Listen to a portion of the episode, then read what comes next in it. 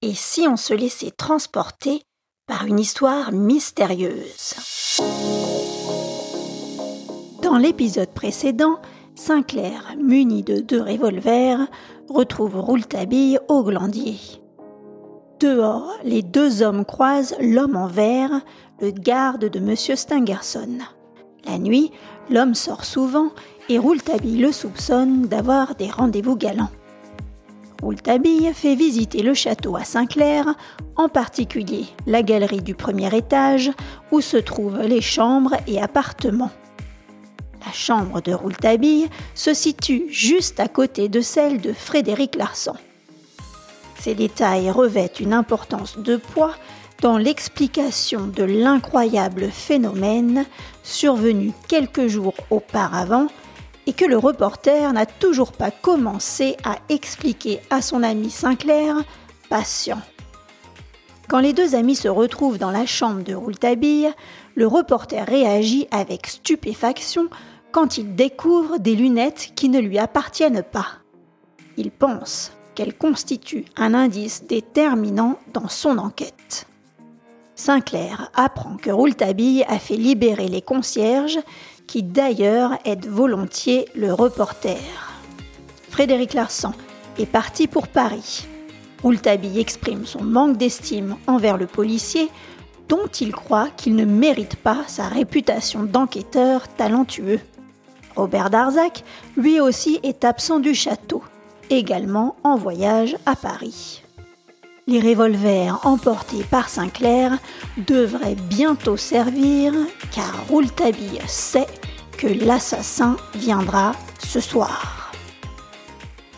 Et ne rate aucun épisode des aventures de Joseph Rouletabille en t'inscrivant sur le site roman.com. Allez, c'est parti. Chapitre 15 Traquenard Extrait du carnet de Joseph Rouletabille.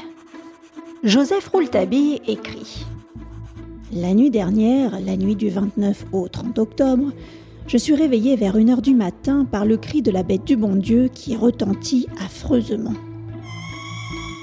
Je me lève et j'ouvre ma fenêtre. Le vent est froid, il pleut, la nuit profonde est plongée dans le silence. Je referme ma fenêtre et j'enfile rapidement un pantalon et un veston. Avec ce temps, aucun chat ne mettrait une patte dehors. Qui donc, si près du château, imite le miaulement du chat de la mère à genoux? J'attrape un gros bâton, la seule arme dont je dispose, et, sans faire aucun bruit, je quitte ma chambre. Je rejoins la galerie, parfaitement éclairée par la flamme d'une lampe qui vacille.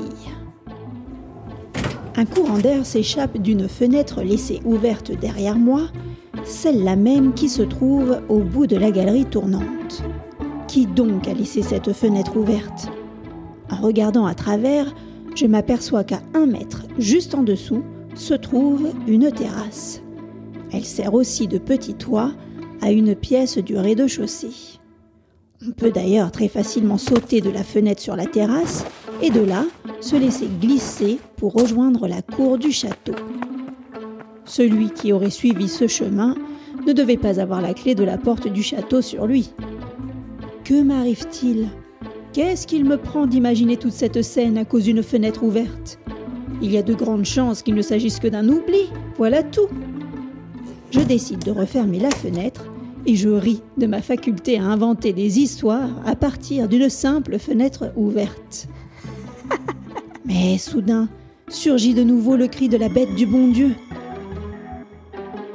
Et puis, le silence revient. La pluie s'est arrêtée de battre et il règne un calme plat au château. Je me remets à marcher délicatement sur le tapis de la galerie. Une fois au coin de la galerie droite, j'avance lentement la tête et je regarde prudemment.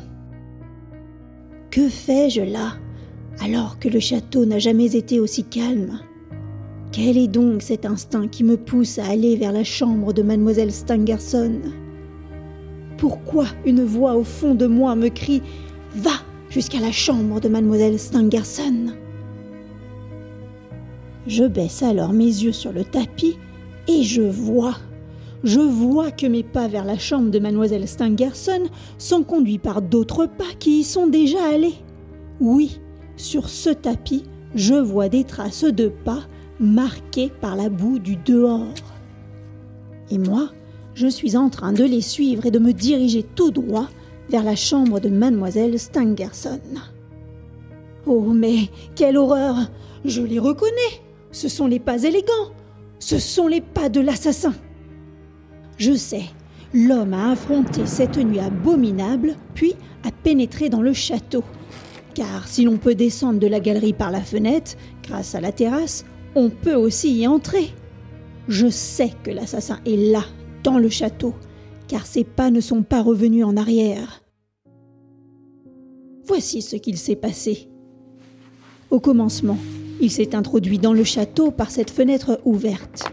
Puis, il est passé devant la chambre de Frédéric Larsan, devant la mienne, a tourné pour rejoindre la galerie droite et est entré dans la chambre de mademoiselle Stangerson.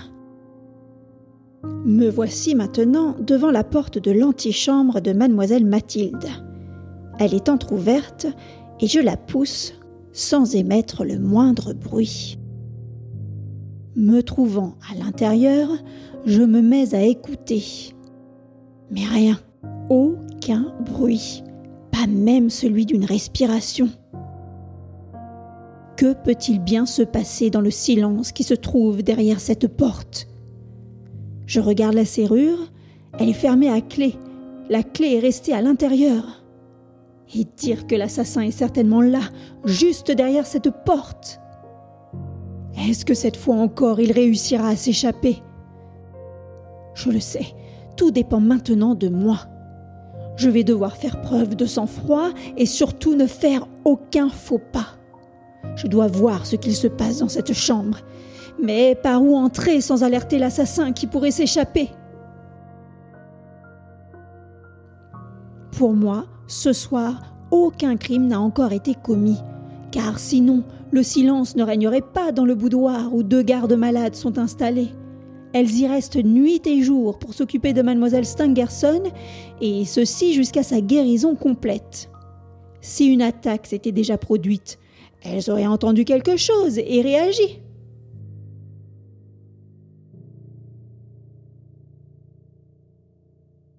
Maintenant que je suis à peu près sûr que l'assassin est là, pourquoi je ne donne pas l'alerte tout de suite?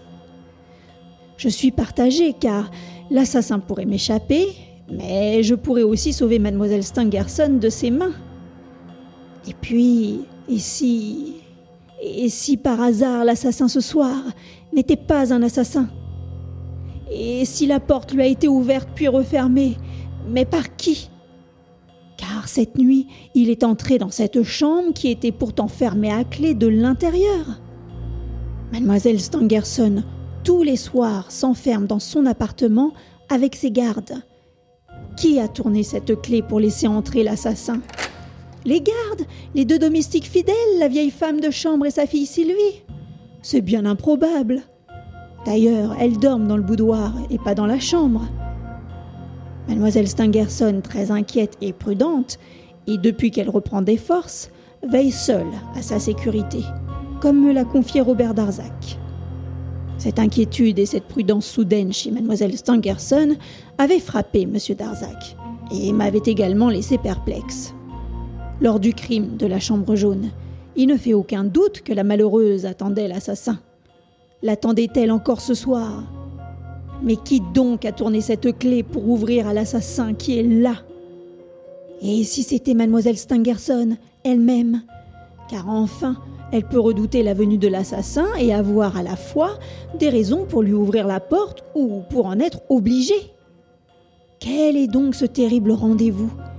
Est-ce un rendez-vous de crime? En tout cas, il ne s'agit pas d'un rendez-vous d'amour, car mademoiselle Stangerson adore M. Darzac. Je le sais. Toutes ces réflexions qui torturent mon cerveau, je voudrais tant savoir. Est-ce que si j'interviens, je causerai plus de mal que de bien? Comment savoir? Je décide de sortir de l'antichambre et de rejoindre l'escalier. Je descends. Je cours le plus silencieusement possible vers la petite chambre au rez-de-chaussée, celle du père Jacques, depuis l'attaque de la chambre jaune. Je le trouve habillé, les yeux grands ouverts, et il ne semble pas étonné de me voir. Il m'explique qu'il s'est levé parce qu'il a entendu le cri de la bête du bon Dieu, qu'il a entendu des pas dans le parc, des pas qui glissaient devant sa fenêtre. Alors il a regardé au travers et il a vu passer un fantôme noir. L'inquiétude monte d'un cran et je lui demande s'il a une arme. Mais il n'en a plus depuis que le juge d'instruction lui a pris son revolver. Je l'entraîne avec moi et nous sortons dans le parc. Nous glissons le long du château jusqu'à l'endroit situé en dessous de la chambre de mademoiselle Stangerson. Là, je colle le père Jacques contre le mur et je lui défends de bouger. Et moi, profitant d'un nuage qui recouvre la lune à ce moment-là, je m'avance en face de la fenêtre cachée dans la pénombre. La fenêtre est entr'ouverte. Est-ce une précaution pour pouvoir s'échapper plus vite si quelqu'un venait à entrer par la porte? Eh bien, celui qui s'aventurera à sauter par cette fenêtre aurait bien des chances de se casser une jambe. Et qui me dit que l'assassin n'a pas une corde? Il a dû tout prévoir. Ah, mais comment savoir ce qu'il se passe dans cette chambre? Je retourne auprès du père Jacques et je lui souffle à l'oreille. Le père Jacques, très agité, presque tremblant, disparaît un instant. Je le vois revenir au loin, sans échelle, me faisant de grands signes, m'indiquant de le rejoindre au plus vite. Quand je suis près de lui, il me souffle. Venez Il m'entraîne jusqu'au donjon et me dit J'étais allé chercher mon échelle dans la salle du bas du donjon. La porte du donjon était ouverte et l'échelle n'y était plus. En sortant, sous le clair de lune, regardez où je l'ai aperçue. Et il me montrait, à l'autre extrémité du château, une échelle appuyée contre le mur qui soutenait la terrasse, juste en dessous de la fenêtre que j'avais trouvée ouverte un peu plus tôt. La terrasse m'avait empêché de voir l'échelle. Grâce à cette échelle, il était extrêmement facile de pénétrer dans la galerie tournante du premier étage. Je ne doutais plus que ce fût là le chemin pris par l'inconnu. Nous courons à l'échelle. Mais, au moment de nous en emparer, le père Jacques me montre la porte entr'ouverte de la petite pièce du rez-de-chaussée, celle-là même située juste en dessous de la terrasse. Le père Jacques pousse doucement la porte, regarde à l'intérieur et me murmure. Il n'est pas là. Qui? Le garde.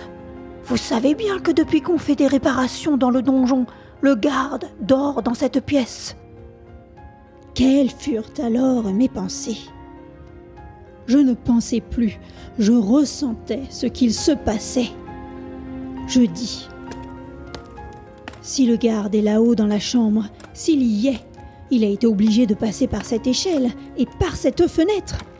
Car les pièces qui se trouvent derrière la nouvelle chambre du garde sont occupées par la cuisinière et le maître d'hôtel. Si c'est le garde qui est passé par la fenêtre, il lui aura été facile, sous n'importe quel prétexte hier soir, d'aller dans la galerie et de s'assurer que cette fenêtre reste ouverte.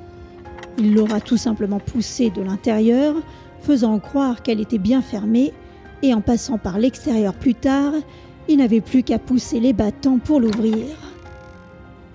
Et il sauta dans la galerie ainsi. Si la fenêtre a bel et bien été non fermée de l'intérieur, alors cela nous renseigne sur la personnalité de l'assassin. Quelqu'un qui serait de la maison. À moins qu'il n'ait un complice. Mais je n'y crois pas. À moins à moins que mademoiselle Stangerson elle-même ait veillé à ce que cette fenêtre ne soit pas fermée de l'intérieur. Mais quel serait donc ce secret effroyable qui obligerait mademoiselle Stangerson à supprimer les obstacles qui se dressent sur le chemin de son assassin?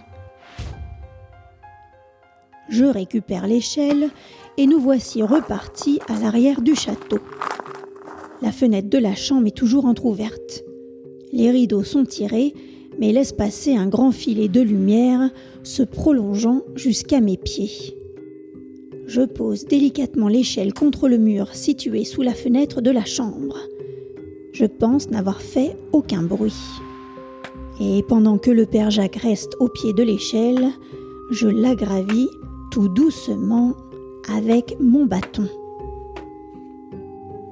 Je retiens ma respiration, je lève et je pose mes pieds avec des précautions infinies. Soudain, un gros nuage et une nouvelle averse frappent juste au bon moment. Mais tout à coup, le cri sinistre de la bête du bon Dieu m'arrête. Il me semble que ce cri vient d'être poussé derrière moi, à quelques mètres. Et si ce cri était un signal?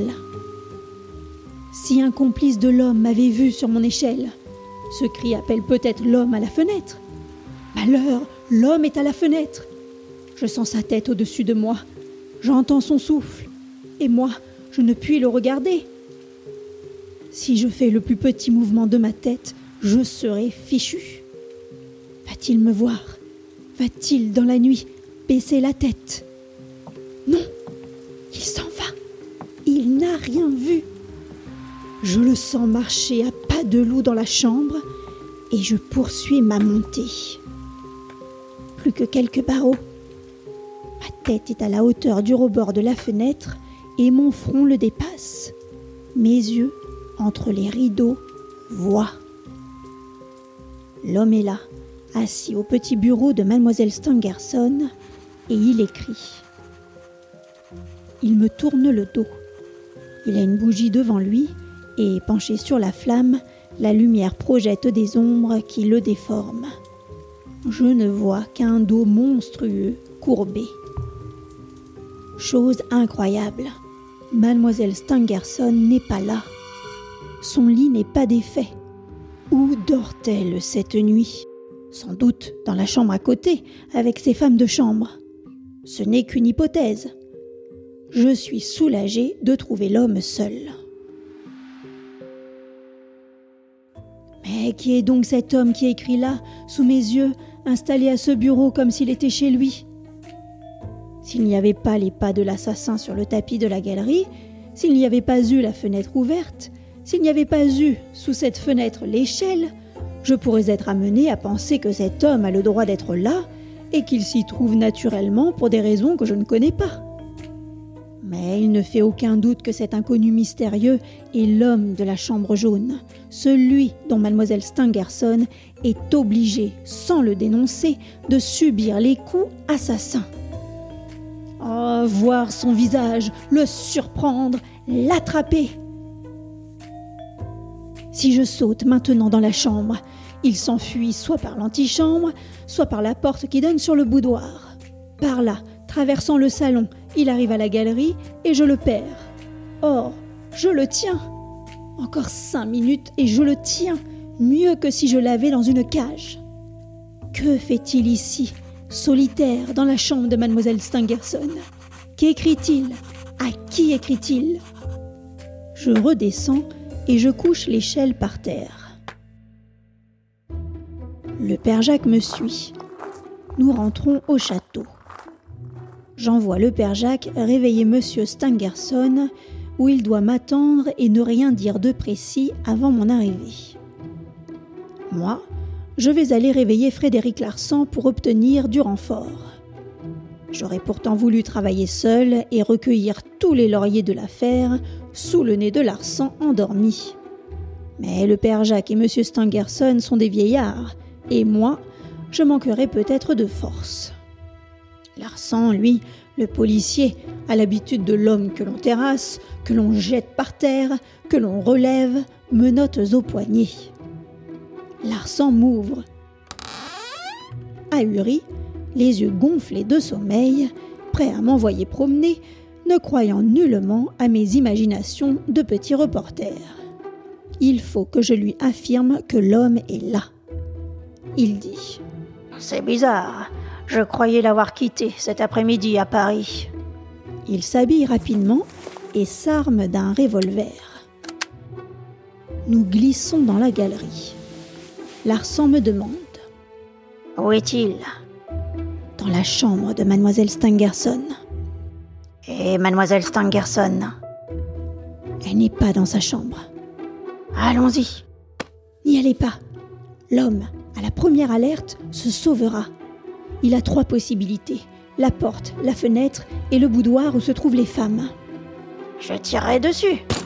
Et si vous le manquez Si vous ne faites que le blesser Il s'échappera encore. Sans compter que lui aussi est certainement armé. Non, non, non, non. Laissez-moi diriger l'expérience et je réponds de tout. Comme vous voudrez. Alors, après m'être assuré que toutes les fenêtres des deux galeries sont hermétiquement closes, je place Frédéric Larsan à l'extrémité de la galerie tournante, devant cette fenêtre que j'ai trouvée ouverte et que j'ai refermée.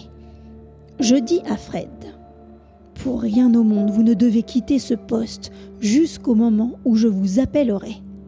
Il y a 100% de chances que quand il sera poursuivi, l'homme revienne à cette fenêtre et essaye de se sauver par là.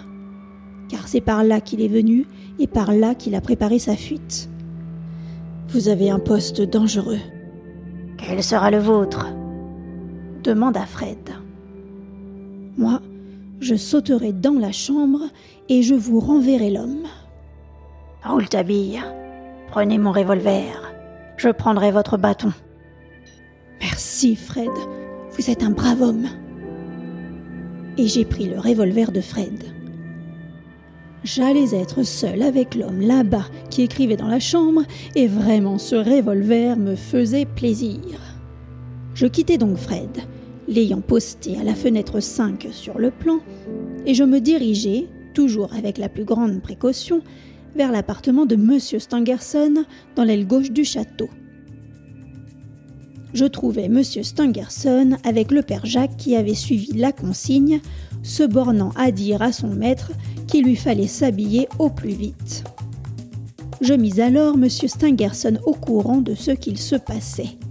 Il s'arma, lui aussi, d'un revolver et me suivit. Nous fûmes aussitôt dans la galerie tous les trois. Tout ce qui vient de se passer depuis que j'avais vu l'assassin assis devant le bureau avait duré à peine dix minutes.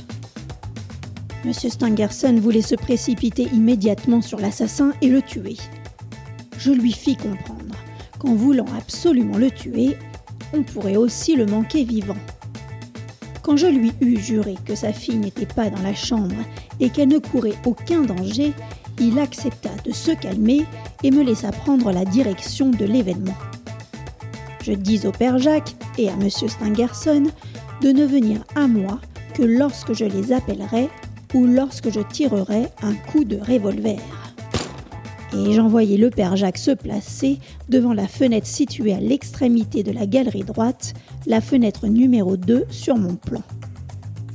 Je plaçai M. Stangerson devant le palier de l'escalier, près de la porte de l'antichambre de sa fille. Tout faisait prévoir que, Dès que j'entamerai la traque de l'assassin dans la chambre, celui-ci se sauverait par l'antichambre plutôt que par le boudoir où se trouvaient les femmes. La porte avait dû être fermée par mademoiselle Stangerson elle-même, si, comme je le pensais, elle s'était réfugiée dans ce boudoir pour ne pas voir l'assassin qui allait venir chez elle. Dans tous les cas, il retombait toujours dans la galerie où mes complices l'attendaient à toutes les sorties possibles. Arrivé là, il voit à sa gauche, presque sur lui, Monsieur Stangerson. Il se sauve alors à droite, vers la galerie tournante. À l'intersection des deux galeries, il aperçoit à la fois, à sa gauche, Frédéric Larsan et en face, le père Jacques. Monsieur Stangerson et moi nous arrivons par derrière. Il est à nous, il ne peut plus nous échapper. Ce plan me paraissait le plus sage, le plus sûr et le plus simple. Ayant ainsi placé mes complices, je ressortis du château, courus à mon échelle, la réappliquai contre le mur et le revolver au poing, je grimpais. Si quelqu'un ose sourire de toutes mes précautions, je le renverrai au mystère de la chambre jaune. Toutes les preuves réunies ont démontré combien l'assassin préparait ses plans dans les moindres détails. Si j'ai choisi d'opérer avec tant de lenteur et de précision, c'est pour être certain de ne rien oublier et de garantir la prise de l'assassin. C'était sans compter sur l'étrange phénomène qu'il se produisit. Mieux que toutes les recherches du professeur Stangerson, cet étrange phénomène prouva la théorie de la dissociation de la matière. Je dirais même la dissociation instantanée de la matière.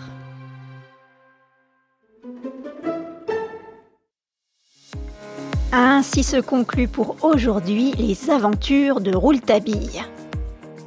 Parviendra-t-il à percer le mystère de la chambre jaune? La suite au prochain épisode. Si tu souhaites m'encourager dans la réalisation de ce podcast, si tu aimes les récits d'Il était un roman, merci de me suivre, d'aimer, de mettre des étoiles sur ta plateforme de podcast ou de t'inscrire à ma newsletter sur ilétaitunroman.com. Merci pour ton écoute et à très vite